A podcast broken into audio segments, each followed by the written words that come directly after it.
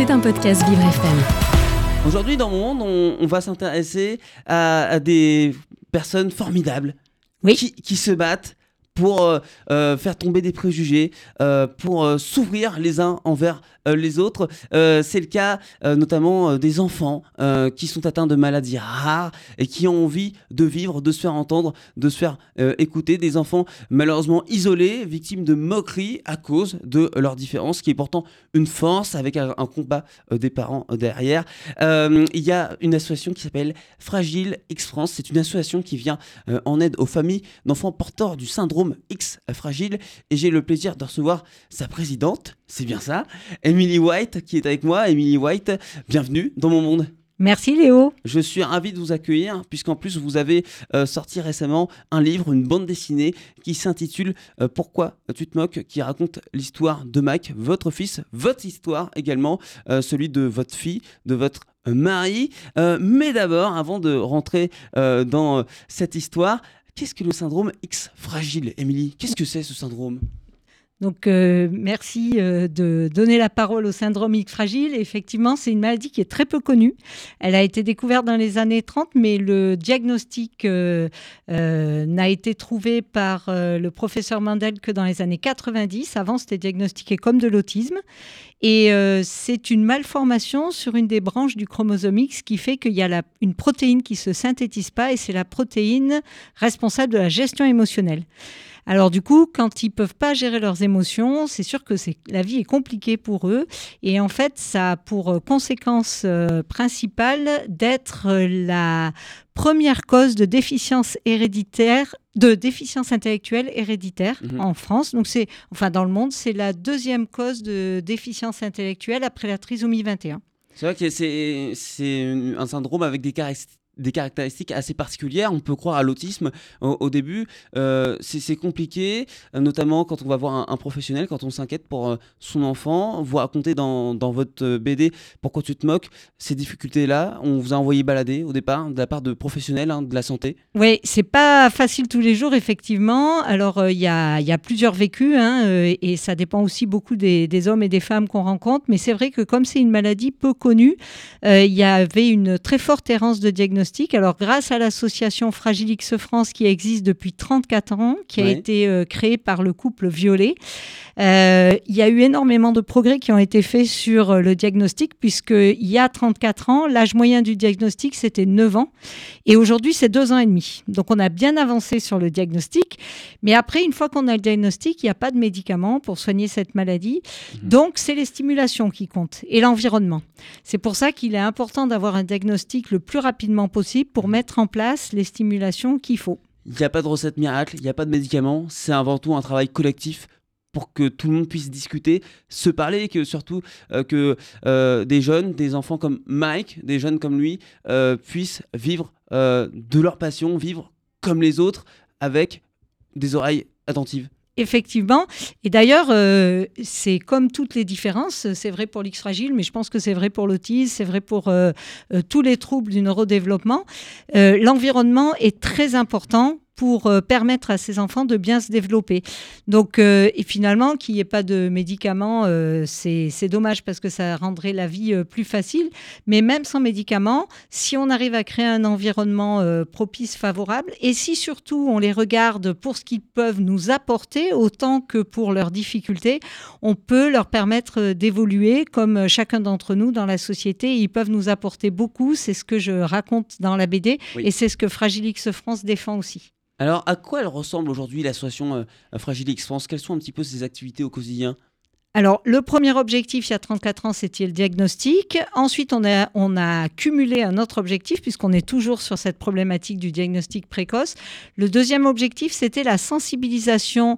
C'est la sensibilisation des professionnels de santé, du médico-social et de l'enseignement euh, à la, la sensibilisation à l'X fragile. Parce que comme c'est une maladie qui est peu connue et qui est particulière, puisque ça, touble, ça touche aux troubles des émotions, euh, il faut en parler et il faut euh, expliquer à toutes ces personnes qui encadrent les jeunes comment s'y prendre. C'est très déstabilisant. Et pour ça, on a fait une pièce de théâtre qui s'appelle Instant X fragile grâce à un réalisateur exceptionnel, Renaud, qui est venu lors d'un week-end familial, qui a récolté les témoignages des familles et qui a construit une pièce d'une heure et demie qui est un recueil de témoignages qui permet aux personnes qui la regardent de rentrer de l'autre côté du miroir et de vivre en immersion ce qu'est la vie d'une famille avec l'X fragile. C'est une pièce qui est euh, forte, puissante, qui traite de beaucoup de sujets, comme le diagnostic, vous en avez parlé, mais aussi l'inclusion sociale, scolaire, et également euh, tout le parcours du combattant des parents par rapport aux soins et euh, parcours administratif aussi. Moi, ce que j'ai dans, dans votre histoire, dans, dans ce livre, Pourquoi tu te moques, euh, c'est que vous racontez des moments très difficiles où vous êtes fatigué, où vous arrivez à bout, mais euh, vous dites également que vous apprenez énormément Mm. de, de votre fils qui, qui vous a ouvert les yeux. Oui, exactement. Et c'est mon ressenti, mais c'est le ressenti de beaucoup de personnes dans l'association et ailleurs. Et je pense que c'est pas que le ressenti dans l'X fragile, c'est pour beaucoup d'autres familles. En fait, quand on nous annonce que on a un enfant différent, euh, c'est un peu comme le ciel nous si le ciel nous tombait sur la tête. Et puis, en vivant avec eux au quotidien, on se rend compte que finalement, ils nous apportent énormément. Euh, moi, Michael, il m'a sauvé la vie.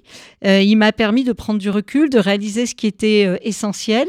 Il m'a permis de vivre le présent en pleine conscience. Il m'a permis d'apprendre l'empathie et la richesse de la différence.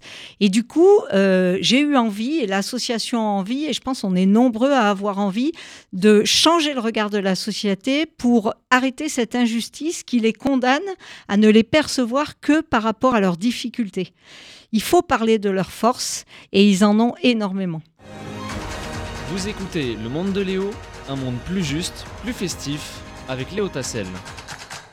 Et aujourd'hui, dans le monde, nous sommes à la découverte euh, du syndrome X fragile, dont est atteint Mike, Michael, euh, le garçon, euh, le fils aîné d'Emily White, qui est la présidente donc de l'association X fragile, qui est avec moi aujourd'hui dans le monde. Emily, vous avez donc sorti récemment cette bande dessinée Pourquoi tu te moques, qui retrace la vie de Michael, votre vie également, celle de votre mari et de la petite sœur hein, de, de- de Michael. Lola, ouais. Oui, Lola, qui, qui a été géniale également avec vous et avec son frère. Et moi, il y a, je trouve que, alors, sans vous spoiler, euh, il y a un truc qui est génial à, à la fin, c'est qu'on a envie qu'il y ait une suite quand on lit la fin, puisque Michael a envie de travailler dans la police d'investigation. Ouais. C'est son rêve. c'est son rêve. C'est son rêve. Alors, euh, ça va pas être facile. On a beaucoup avancé euh, sur ce chemin. On a visité plusieurs euh, commissariats. On a même eu à un moment euh, le soutien d'un général de police, mais qui, à cause du Covid, n'a pas pu nous offrir l'opportunité qu'il prévoyait. Mais ceci dit, on ne lâche rien. Mhm. Michael se forme, s'auto-forme en regardant des émissions sur la police régulièrement sur son iPad et en nous disant qu'il se forme. Alors, on a une petite déconvenue, c'est qu'on a appris que pour rentrer dans la police, il faut passer le concours. euh, de le concours euh, de la fonction euh, ci- civile. Euh, et il n'y a pas d'adaptation de ce concours donc petit appel pour qu'il y ait un concours inclusif Est-ce que par exemple, moi c'est en train de me venir comme ça à l'esprit, est-ce qu'il y aura moyen qu'il soit accompagné comme avec une NATSEM dans les écoles? Est-ce qu'il pourrait y avoir un accompagnement comme ça au sein de la police Aujourd'hui, ça n'existe pas. D'accord. Mais pourquoi pas hein, euh, Ceux qui ne savaient pas que c'était pas possible l'ont fait, donc euh, c'est un appel. Alors, euh, en attendant, Michael, même si c'est pas encore une réalité pour lui, ça ne change rien parce que il a cette capacité aussi formidable d'être heureux de petites choses et donc il mène l'enquête au quotidien quand on perd quelque chose, quand il a une, un fait divers sur un vol. Mhm. Il mène l'enquête, il nous en parle, ça l'intrigue. Il est aussi très pointilleux sur le code de la route. Ah, ça c'est très Euh, bien, c'est ouais, une ouais, très bonne chose. Et sur les règles de civisme. Donc, euh, il nous les rappelle quotidiennement. Aujourd'hui, il a quel âge, Michael? Aujourd'hui, il a 20 ans. 20 ans. Voilà. Et dans la BD, il a entre 0 et 15 ans. On, on la ressent les, les progrès au, au- au fil du temps Alors là, c'est compliqué. Il est en train de traverser une période difficile qu'on connaît bien dans le monde du handicap. C'est euh, le maintien dans une structure en attendant de pouvoir passer le cap d'une autre. Donc là, il est en IME et il bénéficie d'un amendement Créton parce qu'il devait euh, basculer dans le monde professionnel, mais à cause du Covid, il n'a pas pu faire beaucoup de stages. Et du coup, là, il n'est pas tout à fait prêt encore à travailler en ESAT. Donc on est dans une période transitoire compliquée. C'est vrai qu'il faut rappeler que le, handicap, ce n'est pas quelque chose de, de fixe, hein, ça va varier selon les moments, les saisons, les, les émotions. Voilà, c'est pas quelque chose d'ancré qui, est- qui est- qui est toujours là. Il y a des choses qui sont possibles, euh, d'autres qui ne le sont pas, d'autres qui vont l'être à un certain moment, mais pas la semaine suivante. C'est ça hein, C'est faut exactement ça, on apprend la résilience. Et sur ce chemin de la résilience, euh, il y a les personnes en situation de handicap qui le vivent, mais il y a aussi toute la famille. Et je me permets de revenir euh, deux secondes sur Lola, parce que la Oui. fratrie, c'est quelque chose d'essentiel dans le monde du handicap, et c'est un peu les acteurs invisibles, euh, parce que l'attention des familles, bien souvent, sont portées sur l'enfant différent, parce qu'il y a beaucoup de choses à mettre en place. Le chemin n'est pas tracé, il faut l'inventer. Mhm. Et euh, l'enfant euh, non différent à côté, euh, souvent apprend à se taire, à pas faire trop de bruit pour pas gêner le reste de la famille. Et c'est un peu la victime invisible de, de cette équation. Donc c'est pour ça que j'ai parlé de Lola dans la BD. Et j'incite Oui. toutes les familles et tout le monde à bien faire attention aux fratries et, Et à les accompagner. Ce n'est pas parce que Lola est, est plus jeune que c'est la petite sœur qu'elle ne peut pas avoir un rôle de grande sœur. C'est ça. Et ça, j'ai essayé d'illustrer dans la famille. Alors, dans la BD, c'est très euh, particulier, la déficience intellectuelle, parce que quand on est jeune, euh, ça se voit pas. Donc, euh, pendant un temps, Michael a été le vrai grand frère en âge et en action de Lola. Et puis, au fil du temps, Lola, on a remarqué qu'elle s'était un peu freinée parce qu'elle avait un peu peur de passer devant son frère, mais mécaniquement et euh, indubitablement, elle est passée devant Michael. Et on voit dans la BD qu'au début, il joue le rôle de grand frère et progressivement, c'est elle. Et elle fait un peu d'humour en disant au moins avec Michael, c'est moi qui décide. Parce que c'est aussi euh, l'humour, une euh, des qualités, euh, Lola l'a appris avec Michael, une des qualités aussi, les grosses qualités de Michael, c'est l'humour. Où est-ce qu'on peut la trouver, euh, votre BD Pourquoi tu te moques? Alors partout, partout en France, euh, dans les réseaux de distribution euh, les, les plus grands comme la FNAC, euh, mais aussi dans les petites librairies. Et si euh, dans des coins, euh, vous ne la trouvez pas dans la librairie, vous pouvez la demander puisqu'elle est éditée par les éditions Le Duc et il y a un numéro de référence, donc toutes les librairies peuvent le commander. Est-ce qu'aujourd'hui, cette BD, elle a été lue par les, les anciens camarades de classe de Michael, son, son ancienne maîtresse? Oui. Est-ce que vous avez eu des Alors, retours? Non, l'ancienne maîtresse, non, on n'est plus en contact avec elle. Euh, mais par contre, elle a été lue par euh, des collègues de l'IME. Et surtout, ce qu'on fait euh, avec euh, Fragile X France, on a 25 délégués régionaux sur tout le territoire qui sont des bénévoles, des familles touchées, et qui utilisent la BD pour aller dans les écoles, les hôpitaux, les centres de référence, les bibliothèques municipales qui prêtent la BD pendant un mois, ça suscite des échanges, des Oui. réflexions, et puis ensuite qui vont sur place pour animer une discussion avec les personnes qui ont été touchées par la BD. Et une toute petite anecdote, mais qui est rigolote, c'est que quand les BD sont arrivés chez les familles qui avaient des enfants ex-fragiles, la majorité d'entre eux ont confisqué la BD en disant ma maladie, ma BD. et Ah les oui. familles, voilà. Et donc c'est très important pour les X-fragiles et tous les enfants différents d'avoir des œuvres comme une BD où ils sont le héros parce que ça leur permet de se construire et de voir que dans la société, il y a des gens qui leur ressemblent. Vous écoutez Le Monde de Léo, un monde plus juste, plus festif, avec Léo Tassel. J'ai dans les mains une super bande dessinée qui s'intitule Pourquoi tu te moques grandir avec l'X fragile euh, qui a été euh, écrite euh, par Emily White qui est la présidente de l'association X Fragile France.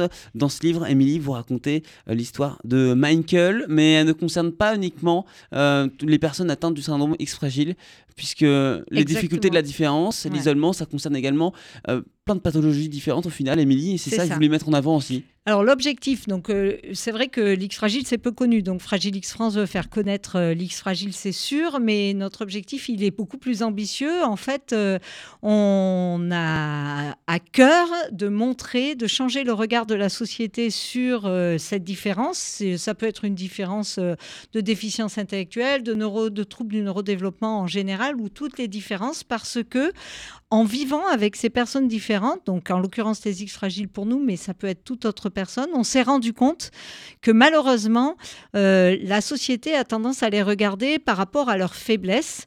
Et au quotidien, en vivant avec elles, nous, on découvre des pépites, des trésors, et on a envie de montrer à quel point ils peuvent nous apporter beaucoup plus qu'ils nous coûtent. Et c'est pour ça qu'on l'a fait, et on a énormément de retours très positifs de personnes qui ont lu la BD ou qui ont vu la pièce aussi de théâtre qu'on a fait Instinct X Fragile, et qui nous disent ce qui est fabuleux dans ces outils, c'est qu'on peut tous s'y retrouver. On peut s'y retrouver aussi par rapport à une maladie euh, euh, autre euh, que même une, déficience. un petit enfant qui aurait eu un cancer et qui, dans son parcours de, de maladie, dans son chemin, aurait rencontré des difficultés, il va se retrouver aussi dans cet ouvrage parce que il parle de l'humain.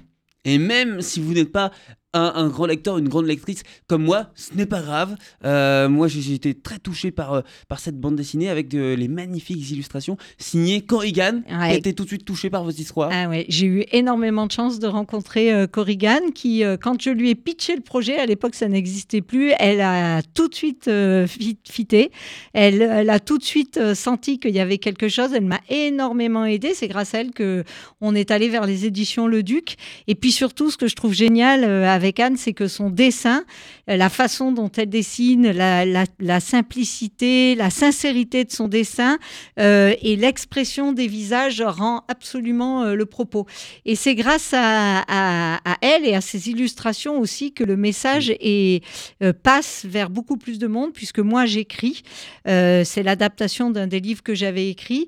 Mais c'est vrai que l'écriture, c'est pas pareil. Il faut s'approprier le message, il faut le lire. Et pour les personnes en situation déficience intellectuelle, la BD, c'est plus facile à lire et à comprendre. Le FALC, c'est le langage de la déficience intellectuelle, comme le braille pour les aveugles. C'est peu connu aussi, le FALC.